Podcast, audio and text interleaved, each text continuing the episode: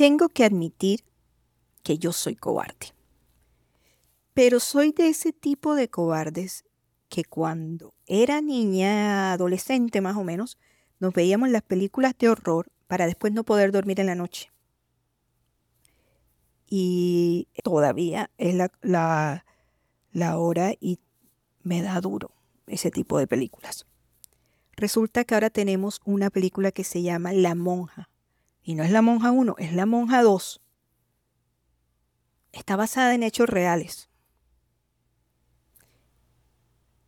Y por eso hablé con el reverendo Contreras. Él es experto en este tipo de cosas, en, en exorcismos, en historias religiosas que no tienen explicación.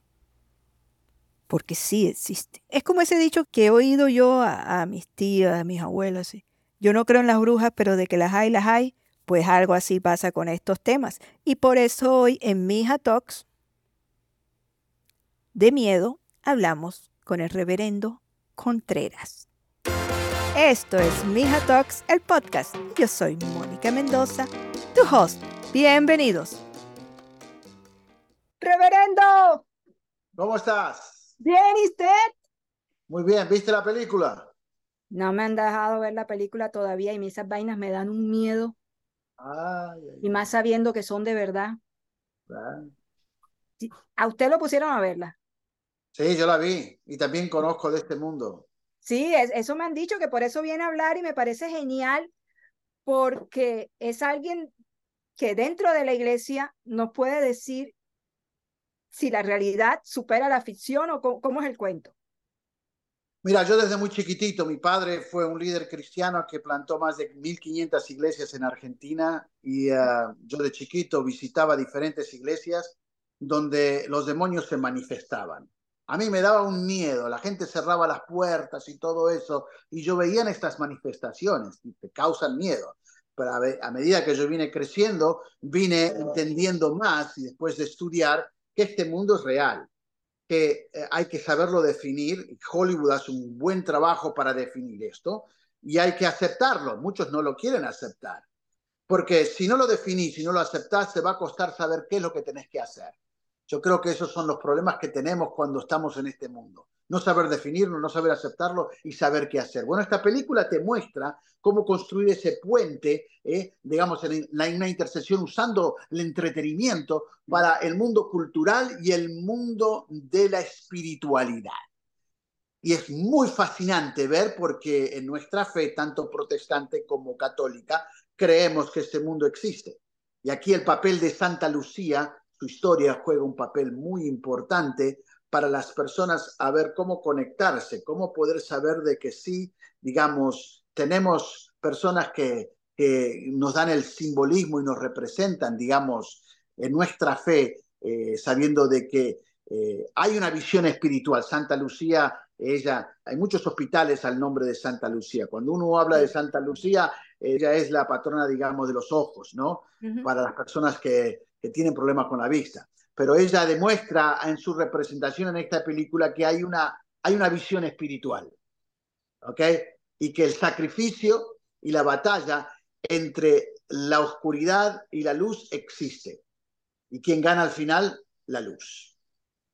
Reverendo, ¿cómo saber cuándo son los miedos que uno tiene los que nos gobiernan o es en realidad que algo está pasando a nuestro alrededor, en donde estamos o donde vivimos.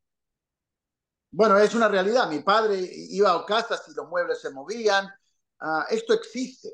Y esta historia, esta película es basada en historias verdaderas. Pero lo que me gusta de esa película que demuestran con realidad muy exagerado también, digamos, el mal, pero a la misma vez presenta durante la película eh, medios eh, de la gracia de Dios para que nosotros podamos acceder y poder batallar en contra de eso. Entonces, aquel que eh, descubre eso en la película va a descubrir de que sí es real, pero también Dios puede darnos la fortaleza para vencer el mal.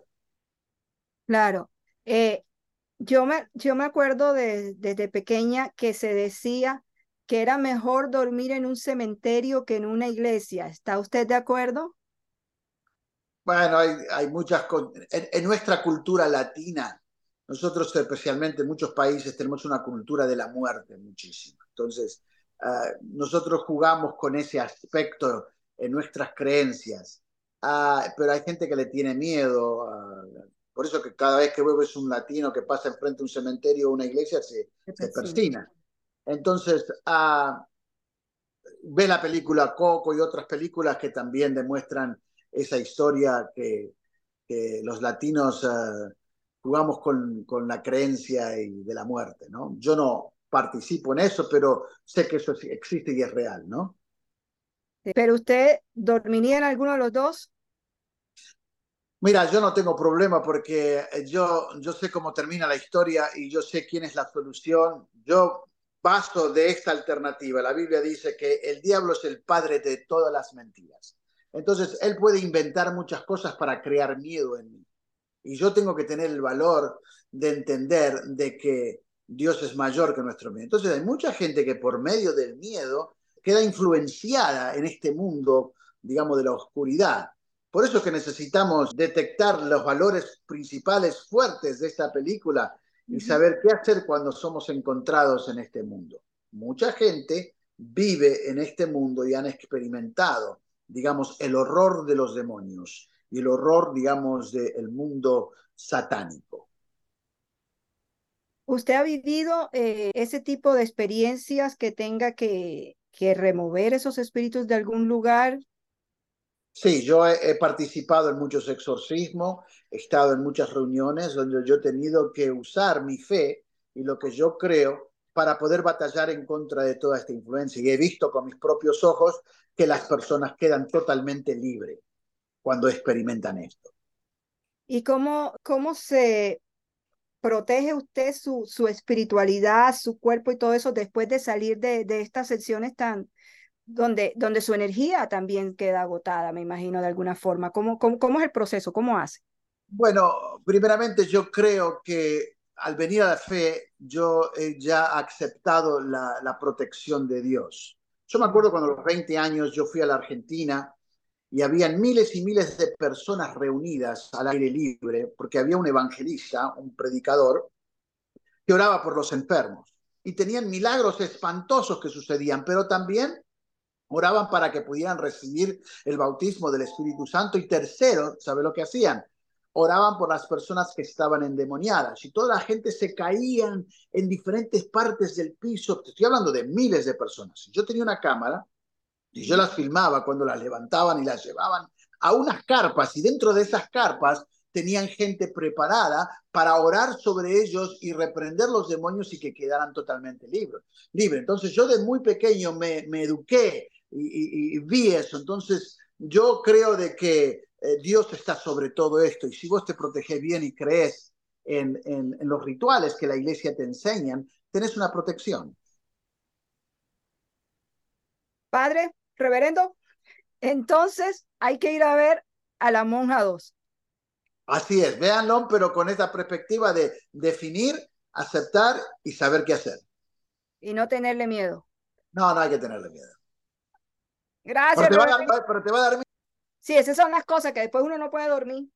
Hollywood hace un buen trabajo en eso y lo felicito, porque hay gente que le gusta esto, ¿eh? hay gente que eh, busca. Eh, este, esta gente de este universo manejan los silencios, la luz, la sombra, todo eso de tal forma que queda uno. Muy buen trabajo, muy buen trabajo. Gracias. Gracias, hasta luego.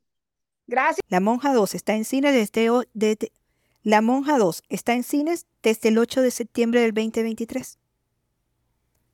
Así que si eres fan de las películas de miedo, me cuentas cuáles son tus favoritas. Y te admiraré por lo valiente que eres. Eso sí, porque hace mucho tiempo que yo no soy capaz de verme una. Hasta la próxima. Gracias por hacer de Mija Talks el éxito de la empatía y conectar esas cosas que nos unen, que nos acercan. Síguenos en las plataformas como Spotify, Amazon Music, Apple Podcast, Google Podcast, iHeartRadio y hasta en YouTube. También en nuestra página mijatalks.com. Yo soy Mónica Mendoza. Hasta la próxima.